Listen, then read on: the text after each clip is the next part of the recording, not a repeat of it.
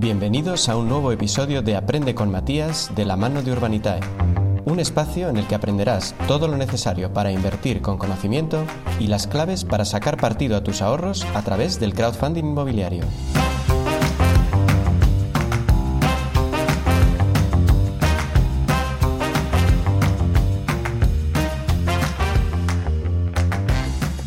Nos gustan los términos en inglés? Lo reconozco. Pero no me negaréis que no suena mucho mejor loan to cost que ratio préstamo coste.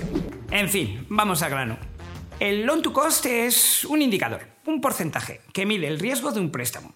Se calcula como el cociente entre el valor del préstamo y el coste de construcción de un proyecto. Es parecido al loan to value que te explico en otro vídeo.